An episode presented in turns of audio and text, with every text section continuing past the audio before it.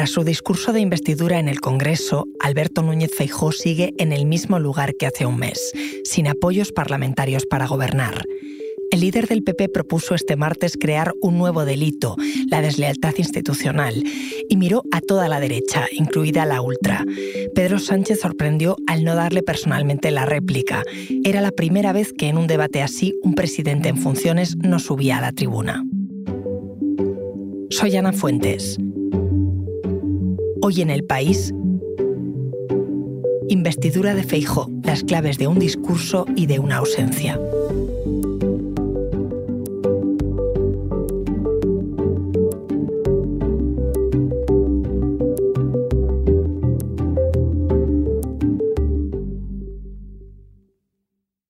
Elsa García de Blas cubre la información del Partido Popular. Hola, Elsa.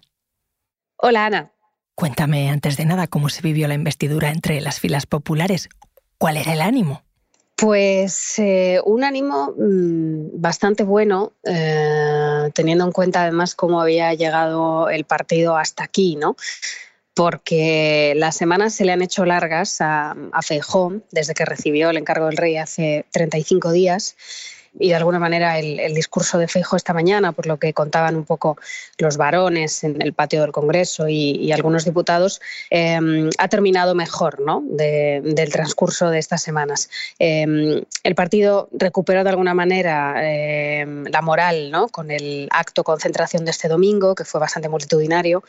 Y luego, en general, el discurso de, de pues, eh, ha tenido de alguna manera la virtud de contentar a todos, ¿no? Porque fijo que es un experto en equilibrismo y sobre todo en equilibrismo entre las dos almas del PP, eh, los duros y los blandos, ¿no? Pues también ha hecho un discurso mm, equilibrista, ¿no? Hoy diría, eh, pensando en contentar a todos y por eso todos estaban hoy pues bastante satisfechos, ¿no? Antes de nada quiero que escuches esto. La amnistía o cualquier fórmula equivalente o análoga ¿Es un instrumento adecuado para superar el conflicto catalán? Pues no. No voy a defender eso. Tengo principios, límites y palabras. Así empezó Alberto Núñez Feijóo su discurso de investidura, o sea, empezó antes a desmontar lo que podría posibilitar una futura investidura de Pedro Sánchez, antes que hablar de la suya propia, de su programa. ¿Es esto habitual? No, de hecho ha sido lo que más ha sorprendido mm, de la estrategia de su discurso, ¿no? que ha mm, invertido el orden, ¿no? digamos, y, en lugar de comenzar, pues, eh, bueno, presentando su proyecto, porque hoy él se presentaba como candidato a la presidencia del gobierno, pues ha arrancado cargando contra el posible proyecto del otro candidato que todavía no tiene el encargo del rey. ¿no? Em, lo ha definido bastante bien Aitor Esteban, el líder del PNV, Em, ha dicho, más parece esto una moción de censura a un gobierno en funciones que una investidura, ¿no? Y realmente sí, eh, ha sido un poco así, ¿no? Un discurso de, líder de la oposición o de, candidato alternativo eh, en una moción de censura, más que el candidato a la presidencia del gobierno que está pidiendo la confianza de la Cámara. Y seguimos con la intervención. Tengo a mi alcance los votos para ser presidente del gobierno, pero no acepto pagar el precio que me piden para serlo. Explícame esta estrategia retórica, ¿qué es lo que pretendía Feijó?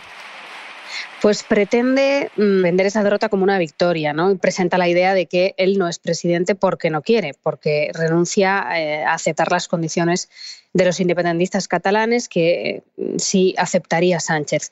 ¿Qué ocurre? Porque es una trampa, ¿no? Eh, esta afirmación. Pues porque Fijó no tendría al alcance los votos para ser presidente, como, como él dice, porque requeriría el concurso tanto de Vox como de los independentistas catalanes. Y mm, eso han dejado claro eh, tanto unos como otros, que sería imposible, ¿no? Si Feijóo consiguiera el apoyo de Junts, se le caería Vox y al contrario, ¿no? De alguna manera, eh, como decían también eh, algunas fuentes del, PNV, mm, que me parece eh, una buena forma de resumirlo, ¿no? a Feijó no le faltan cuatro votos, los cuatro votos para conseguir la mayoría absoluta, sino que le sobran 33 apoyos, ¿no? que son los 33 de Vox. Vox hace imposible que Feijó pueda conseguir más respaldos, ¿no? tanto de los independentistas catalanes como de los nacionalistas vascos. Has mencionado el independentismo catalán ¿Qué propuso Feijó sobre este tema? Por un lado, Feijó ha propuesto endurecer el delito de malversación y, por otro lado, eh, crear un nuevo delito de deslealtad constitucional, va llamado, que vendría a reformular el antiguo delito de sedición, aunque el PP no explica bien mm, en qué consistiría este nuevo delito de deslealtad constitucional, sí que nos dicen que estaría inspirado en el antiguo delito de sedición, ¿no? Es decir, eh, está planteando bueno, mm, una propuesta de alguna manera en negativo ¿no? sobre mm, el conflicto político catalán, ¿no? Eh, pero en cuanto al, conflicto político mm, territorial ¿no? de fondo en Cataluña, Feijó básicamente ha recuperado esa eterna idea que, siempre ha sobrevolado la política española de reformar el Senado y, poco más, ¿no? Eh, un nuevo modelo de financiación autonómica que también es una promesa que, bueno, suelen plantear todos los candidatos y que luego eh, al final bueno, no, no muchos lo consiguen porque es verdaderamente complejo. ¿no? Y el PP va a ir por esa línea más dura, dando solución a los conflictos territoriales. ¿Esa ha sido la tónica de los últimos tiempos o les ves más duros? Sí que eh, Feijóo ha terminado por endurecer su propia línea, porque mm, él, mm, cuando llegó a la presidencia del PP, hace, hace un año y medio. Él estaba muy obsesionado con eh, recuperar el, espacio del Partido Popular en Cataluña, ¿no? con un discurso más templado, con, eh, bueno, con una estrategia no tanto de mano dura, sino eh, bueno, con, otro, con otra melodía. ¿no? Y por eso inició contactos con, con Junts per Cataluña, por eso hace unos días habló de buscar un nuevo encaje territorial para Cataluña, lo que era una fórmula bastante novedosa para un líder de la derecha pero él mismo ha terminado por desandar ese camino y, ha terminado bueno, pues en esta propuesta que al final no se diferencia mucho de, sus predecesores en el PP, ¿no? y sobre todo de su último predecesor, de Pablo Casado. Eh, en parte también porque Feijó tiene muchas presiones de la ladura ¿no? del PP. Elsa, tú que llevas mucho tiempo siguiendo al Partido Popular, ¿en el discurso de Feijo encontraste alguna propuesta novedosa? Pues realmente más allá de este nuevo delito de deslealtad constitucional, mm, que al menos tiene pues, un nuevo nombre, ¿no? Eh, un nuevo concepto, mm, no ha habido muchas más propuestas novedosas en el discurso de Feijó, que en realidad ha sido básicamente un compendio de sus promesas electorales ¿no? en, el, resto de, propuestas económicas o, sociales. Es algo que ya hemos leído en el programa electoral del Partido Popular y, no, no ha habido grandes sorpresas. Vale, eso todo en cuanto al contenido, pero ¿qué tono usó Feijo? Bueno, pues a ver, yo eh, destaco eh, en primer lugar que como estrategia me parece que el discurso eh, lo ha marcado su alegato contra la amnistía y contra Pedro Sánchez, ¿no? eso le marca un, tono duro, un tono de, de, oposición muy dura, más que de candidato a la presidencia del gobierno. Em, luego, es verdad que eh, al mismo tiempo, bueno, pues ha evitado caer en, descalificaciones gruesas o ha evitado también los mensajes más apocalípticos sobre la amnistía que sí ha utilizado él, incluso él, ¿no? En los últimos días y hoy eh, los ha dejado de lado en mi, sensación es que buscando un perfil algo más institucional, ¿no? Tampoco ha caído en las apelaciones al transfugismo que, sí que han hecho algunos dirigentes del PP eh, sobre los diputados del Partido Socialista. ¿Tú lo notaste distinto de, por ejemplo, la noche electoral? ¿Lo viste más nervioso, más tranquilo? Bueno, estaba mucho más recuperado que la noche electoral, ¿no? Porque la noche electoral es que eh, realmente eh, apareció demudado, ¿no? porque había confiado en, las encuestas, sobre todo en la encuesta de su asesor de cabecera, de Narciso Michavila, ¿no? que le aseguraba que iba a conseguir mayoría absoluta con Vox, y como no se lo esperaba, em, bueno, pues eh, estaba totalmente desencajado aquella noche. ¿no? Ahora Feijó em, yo lo encuentro más, más recompuesto. Mm, mucha gente del partido dice que el acto de este domingo en Madrid, que ha sido bastante multitudinario, ha sido muy importante en lo personal para él, porque a él eh, le ha costado digerir eh, el resultado de las elecciones del 23 de julio, ¿no? precisamente por esa frustración, esa decepción. Eh, y porque, bueno, en su biografía, pues él era un político acostumbrado a ganar siempre con mayoría absoluta, ¿no? Yo no le he visto muy nervioso eh, realmente. Eh, le he visto peor en, otros debates parlamentarios en el Senado con, contra Sánchez, que hemos visto la pasada legislatura. Ahí ha estado a veces más nervioso, ha cometido más errores. de momento no, lo, no, los está cometiendo en, en, este debate, ¿no? más allá de que uno pueda cuestionar su estrategia, pero, pero tal como mm, errores en propia puerta, ¿no? que, suele decirse en política, pues eh, lo está controlando. Cuéntame quién ha estado al lado de Feijo, quiénes están siendo sus apoyos, le han ayudado a preparar toda la sesión de este martes, quién está con él. Pues sobre todo se ha apoyado en, su equipo más estrecho de colaboradores gallegos, que es el, se trajo de, de la Junta de Galicia. Ahí está su jefa de gabinete en un papel destacado, que se llama Marta Varela. Eh, ahora es diputada en el Congreso, pero eh, vino con él de, la Junta. Eh, Álvaro Pérez, que es otro de sus asesores de ese, equipo, que es un jurista gallego también.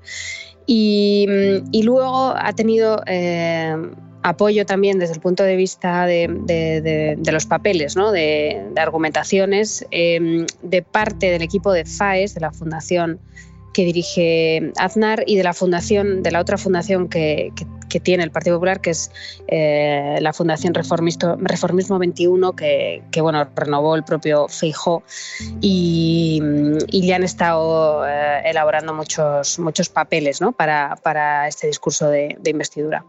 Has dicho antes que Feijóo no hizo ninguna llamada al transfugismo de los socialistas, como se había hablado eh, estos días en su partido. ¿Queda después de esta primera sesión de investidura disuelta cualquier duda sobre este tema? Bueno, yo diría que no, que hay que esperar ¿no? a, a, que termine la semana, porque la primera votación es el miércoles, la segunda el viernes, y de alguna manera el fantasma del transfugismo sí que sobrevuela esta sesión de investidura, ¿no? Aunque hoy Feijóo no haya hecho referencia a este asunto, sí lo han hecho otros dirigentes de su partido en los últimos días y, bueno, de alguna manera es como, eh, bueno, un temor que, albergan, eh, bueno, algunos dirigentes de la izquierda. Eh, en fin, creo que, sí que el fantasma está sobrevolando, sobrevolando esta sesión, aunque al mismo tiempo pienso que no, que no va a suceder, ¿no? Voy a llamar también a nuestro compañero Carlos Cue para ver cómo se ha vivido toda esta sesión desde el gobierno. Gracias, Elsa. Gracias a, a ti. Porque escuchas hoy en el país y siempre tienes ganas de más, recuerda que los sábados y los domingos tienes nuevos episodios gracias a la colaboración de Podimo y El País Audio.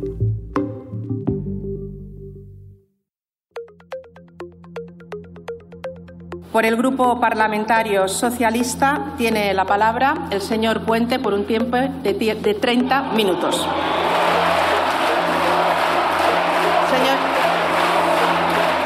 Por favor. Silencio. Esto no es un patio de colegios. No voy a permitir. Hola, Carlos. Hola, Ana, ¿qué tal? Carlos Cúes, periodista de Nacional del País, es quien seguía al gobierno. Se ha comentado mucho que fuera el diputado Oscar Puente y no Pedro Sánchez quien le diera la réplica a Feijo este martes. ¿Por qué lo hicieron así? Bueno, yo creo que este ha sido el gran golpe de efecto, ¿no? Sale Oscar Puente, que además no tampoco ni siquiera es el portavoz. ¿Por qué lo han hecho así? Pues fundamentalmente porque Oscar Puente, además de ser un diputado que en fin que tiene una trayectoria muy dura y que sabían que iba a darle duro a, a Feijó, sobre todo porque Oscar Puente, y este es el elemento central, no es alcalde de Valladolid porque pese a ser, la lista más votada, hubo un pacto de PP y Vox que se lo impidió. Y entonces eso desactiva y por eso él ha hecho incluso una broma, ¿no? Le ha hecho a Feijó de la broma de, de ganador a ganador, señor Feijó. A mí me pasa lo mismo que a usted. Yo también tuve más votos en las elecciones, pero los demás han pactado para sacarme fuera. ¿Y cómo le sentó eso al PP? No se lo esperaban, me imagino. No, le ha sentado al PP, le ha sentado fatal porque, porque no se lo esperaban, porque desactiva efectivamente ese, ese argumento fundamental de la lista más votada, porque se ve la contradicción evidente de estar defendiendo la lista más votada cuando no lo practicas ni en los ayuntamientos, más de 100 en toda España, ni en las autonomías donde podías practicarlo, pero también porque Oscar Puente ha sido durísimo, incluso ha llegado a decir cosas pues como que el PP está reflejado en Fariña, ¿no?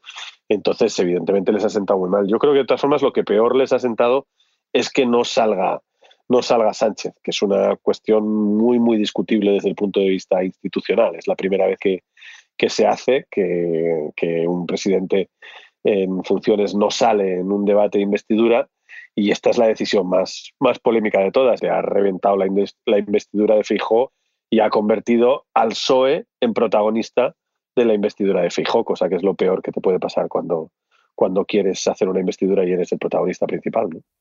Dices que descolocó, algunos corearon en el hemiciclo cobarde, cobarde, ¿se escuchaba o no? Sí, ha sido muy duro ese momento porque, claro, la intervención de Oscar Puente ha sido muy fuerte, muy dura.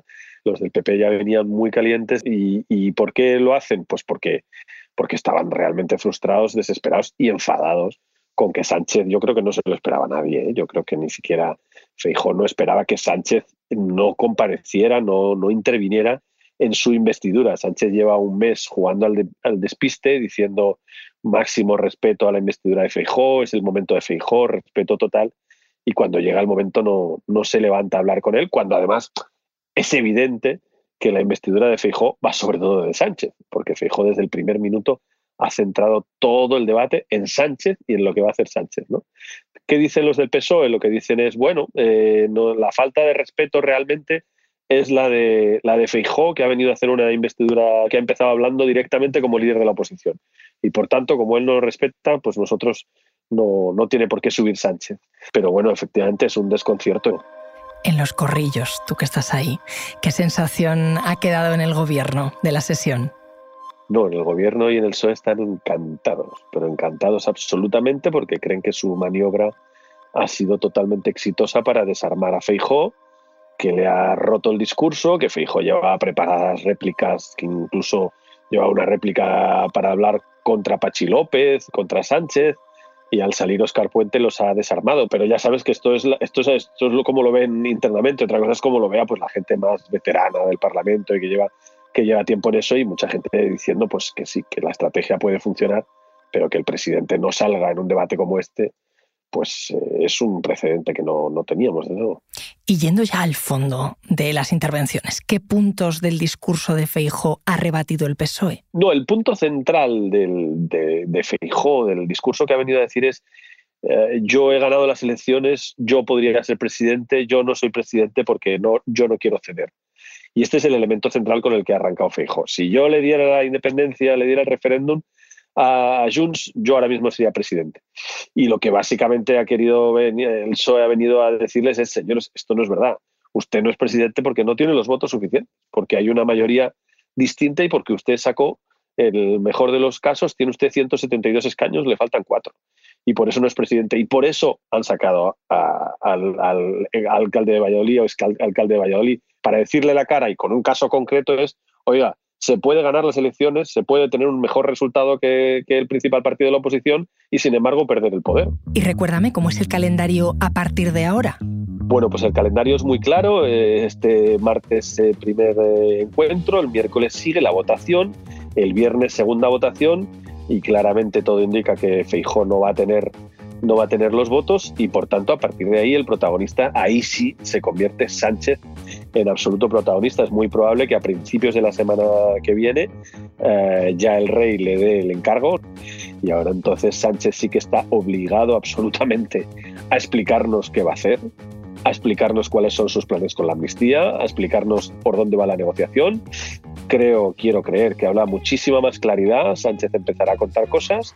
Sabremos cómo va esa negociación, que sabemos que en secreto está avanzando mucho, pero veremos que nos cuentan de verdad y a partir de ahí a ver qué día uh, Sánchez se anima a hacer la investidura. El primer día sí que se vislumbra razonable sería el 17 de octubre, aunque es posible que sea muy pronto y que no tengan la negociación cerrada. Si la tienen para entonces, tirarán millas y si no, pues de ahí tiene hasta finales de noviembre. Pero espero que no apuren, porque si no se puede volver un infierno, no solo para los periodistas, sino para los negociadores. Cuanto más tiempo pase, más compleja se puede hacer la negociación, se puede acabar complicando muchísimo. Eso es mirando hacia adelante, mirando hacia el martes, hazme un balance. ¿La sesión ha cambiado algo? ¿Ha salido alguien reforzado? Yo creo que eh, la sesión sirve un poco para todos, de manera que Feijó internamente eh, hace un discurso que es el, de alguna manera, sobre todo la segunda parte, un discurso que le vale para los suyos. Feijó aguanta el tipo y, en fin, no creo que vaya discusión sobre que Feijó va a seguir siendo el líder del PP y el líder de la oposición. Pero es evidente, y yo creo que con la jugada que ha hecho el gobierno también lo ha demostrado, que aquí el, que, el ganador es el PSOE en el sentido que es el que puede gobernar. Las opciones de gobernar de Sánchez quedan intactas ha hecho un discurso, Oscar Puente, muy para su gente, muy para animar, a, para preparar una larguísima batalla de las próximas semanas que va a ser durísimo porque le va a caer chuzos de punta al PSOE por la amnistía y yo creo que ha venido un poquito a aprietas las filas, eh, somos el PSOE, orgullo de partido y a seguir para adelante, pero hay una cosa muy importante, no hay elecciones en vistas. Si hubiera elecciones en vista, mm, esto cambiaría, porque entonces sí que juegan todos a convencer a los suyos, a los electores.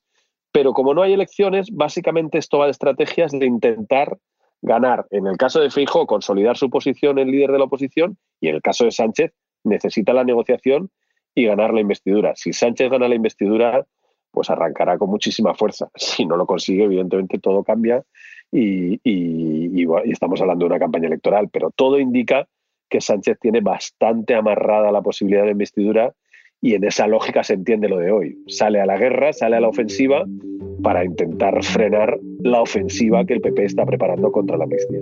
Veremos. Carlos, gracias. Gracias a ti. Nos vemos. Este episodio lo ha realizado José Juan Morales. El diseño de sonido es de Nacho Taboada. La edición es de Ana Rivera y la dirección de Silvia Cruz La Peña. Yo soy Ana Fuentes y esto ha sido Hoy en el País. Mañana volvemos con más historias. Gracias por escuchar.